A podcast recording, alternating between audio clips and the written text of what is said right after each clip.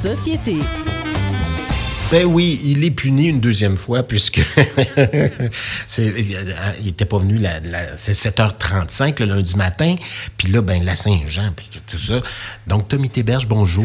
Bonjour Charles. ça va bien? 7h50. Oui, ça va bien toi? Oui, excellent. On parle de feu de circulation sonore ce matin. Ben effectivement, euh, les feux sonores, c'est c'est euh, c'est un sujet très intéressant puis encore très méconnu de la population. hein. Comment comment ça fonctionne, à quoi ça sert? Donc euh, j'avais envie un matin là, justement de, de, de peut-être parler de ça, d'expliquer aux gens l'utilité d'un feu sonore, comment ça Le marche. feu sonore de l'amour. Le feu sonore de l'amour. Rien de moins. Donc Ouais. ben ça fon- c'est pour comment qui installe ça et est-ce que c'est à la suite d'une demande ou c'est aléatoire? Ben, en fait, les feux sonores, d'abord, il faut se rappeler que euh, ça permet évidemment d'assurer une traverse en toute sécurité pour les personnes à mobilité réduite, dont notamment les personnes aveugles. hein. essentiellement, c'est euh, c'est l'objectif ultime. Donc on entend un bip bip bip tout le long de la traversée. Ouais, ben en fait, euh, le feu sonore, de la manière ça fonctionne, c'est que au Québec, je dis au Québec parce que c'est différent ailleurs vraiment. Au Québec, on a trois éléments qui sont euh, sur les feux de circulation. On a un haut-parleur qui est placé généralement en haut.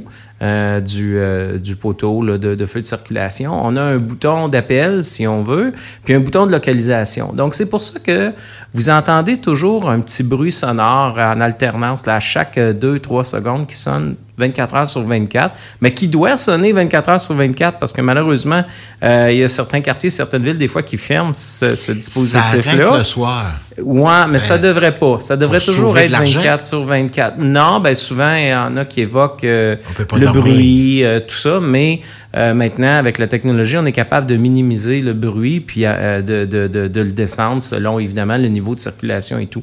Donc, ce dispositif-là, ce que vous entendez à chaque seconde, ça permet à la personne aveugle d'identifier que, ah, il y a bien un feu sonore à cette intersection-là et en suivant le, le son, ben, de rechercher le bouton d'appel, qui est un gros bouton jaune là, qu'on voit. Donc là, euh, évidemment, il faut éviter qu'il y ait des obstacles entre, euh, entre la personne et le bouton d'appel. Donc, il faut ramasser la neige, il ne faut pas mettre de mobilier urbain.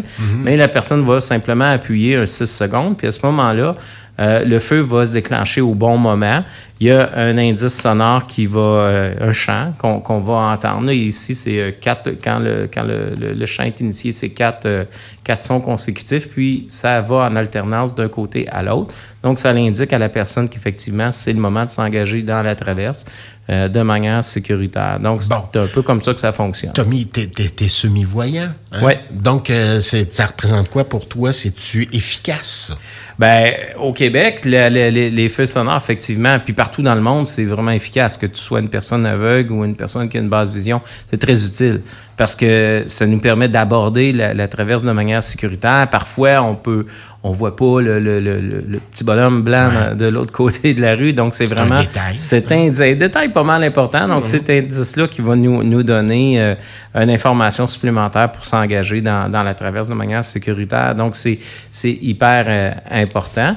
C'est pas juste utile pour les personnes handicapées visuelles. Donc, ce feu sonore-là euh, est un moyen aussi pour d'autres clientèles qui pourraient vivre des incapacités qui soient temporaires ou permanentes. Par exemple, euh, une personne qui serait à mobilité réduite, euh, une personne âgée, une personne qui a eu un, un incident, par exemple, donc est en béquille. Donc, ça nous permet, ça permet d'engager euh, ces, ces- ces personnes-là avec confiance dans une traverse sécuritaire. Donc, Dans le- un laps de temps intéressant ou des fois c'est trop rapide? euh, ben effectivement, le, le laps de temps, il y a des, il y a des normes hein, tout- qui encadrent tout ça. Euh, évidemment, on souhaiterait que ce soit toujours un petit peu plus long parce que euh, oui, parfois quand on traverse euh, des doubles voies, tout ça, donc ça peut être, euh, ça peut être très rapide.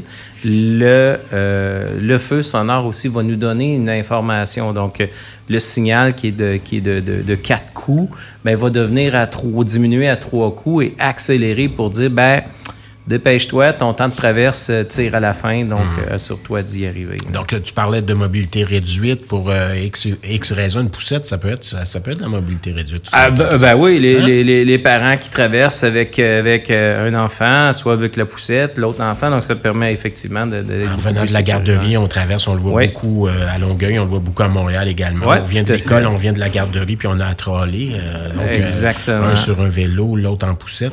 Euh, Il faut donner du temps à ces ces gens-là pour traverser. Il semblerait qu'il n'y en, en, a pas suffisamment ici. Il n'y en a pas beaucoup. Ben, c'est sûr que le milieu, euh, le milieu des, des, personnes handicapées visuelles revendique un nombre beaucoup plus grand euh, de feux sonores. Euh, peut-être pour expliquer un petit peu le fonctionnement ici au Québec, d'abord, le ministère du Transport a normé tout ça. Il a fait une réglementation, autant pour la justification que l'implantation, que toutes les normes technologiques aussi qui doivent encadrer l'installation d'un feu sonore. Mais on a une approche qui est individuelle au Québec. Donc, ce qui fait que si une personne euh, vit, euh, vit des contraintes euh, pour ses déplacements, là, un feu sonore qu'elle aimerait faire adapter, elle mhm. doit tout d'abord adresser sa demande à un spécialiste en réadaptation qui, lui, va faire une première analyse de l'environnement, des techniques, tout ça. Puis, à ce moment-là, si c'est positif, ben, à ce moment-là, la demande va dans les municipalités. Les municipalités les reçoivent, eux aussi font une autre analyse où là, ils vont regarder d'autres facteurs. Ils vont regarder, bon, c'est quoi l'existant? Est-ce que euh, le mobilier aussi, ben, en fait, est-ce que le, feu sonore qui est existant peut être aménagé pour avoir un feu sonore? Donc, tout ça, évidemment, il y a une autre analyse qui se fait. Euh, il y a des coûts qui sont quand même très, très élevés aussi. Au Québec, oui. Au Québec, c'est quand même très, très euh, dispendieux. Donc, c'est vraiment une approche qui est plus individualiste qui est lié aux besoins d'une personne, puis peut-être pas aux besoins collectifs. Mais tu parlais qu'en France, il y en avait 300 000. Oui, effectivement, en France. Puis ce qui est drôle, c'est que autant au Québec qu'en France, euh, ils ont statué au niveau des normes à peu près au même moment. Ça s'est passé entre 2001, 2002 et 2006, 2007 de chaque côté de l'océan. Euh, en France, il y a une approche différente. C'est sûr que le moyen qu'ils utilisent, le type de technologie qu'ils utilisent, probablement est beaucoup moins coûteux et euh, est différente un peu d'ici. Donc, euh, eux, là-bas, vont utiliser ce qu'ils appellent des, feux sonores radiocommandés. Donc, il y a une petite manette qui est fournie aux personnes qui ont besoin. Puis à ce moment-là, en activant la manette, bien, ils savent que oui, un feu sonore à cet endroit-là, le feu sonore va indiquer la rue où, ils doivent, euh, qui, veulent euh, traverser. Puis évidemment, il y a tous les indices sonores aussi, les mêmes, les mêmes qu'ici. les, champs sont différents. Oui, les, mais villes sont construites en étoiles aussi, il faut le dire, en Europe, en France principalement. Puis en France, ils vont pas la même affaire. Non, puis ils vont beaucoup plus loin au niveau de la législation aussi. Ici, au Québec, comme je vous disais tantôt, c'est une approche individuelle. C'est un individu qui fait une demande, puis après, ça rentre dans la machine, puis ça prend du temps. Alors qu'en Europe, en France, c'est... Euh, euh, beaucoup plus collectif. Donc, les villes ont l'obligation, à chaque fois qu'ils font une mise aux normes d'un feu de circulation, qu'ils font sa réparation, son remplacement ou la création d'un nouveau feu de circulation, mhm. automatiquement, ils doivent l'adapter avec un feu sonore. Et ils ont aussi une planification qui est exigée autant au niveau des petites villes que des grandes villes afin d'avoir de, un parc de feux sonores qui, l'objectif évidemment, c'est d'atteindre le maximum possible, le 100 si on est capable. Donc, eux ont déjà cette approche-là.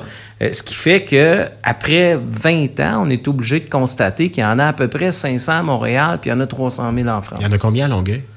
À Longueuil, c'est à peu près une cinquantaine de feux sonores. Considérant le nombre de piétons qui sont happés au Québec, euh, auprès de, autour de 1000, Ouais. Ben, si c'est pas plus, ouais. qu'il y aura des décisions à prendre de ce ben, En fait, je pense qu'il va falloir que le, ministère de l'Éducation, les autorités concernées, le milieu associatif euh, se mobilisent puis recherchent, euh, recherchent des nouvelles solutions. Est-ce que c'est est-ce que c'est dans la manière qu'on conçoit? Est-ce que c'est dans l'approche qu'on aborde euh, les enjeux?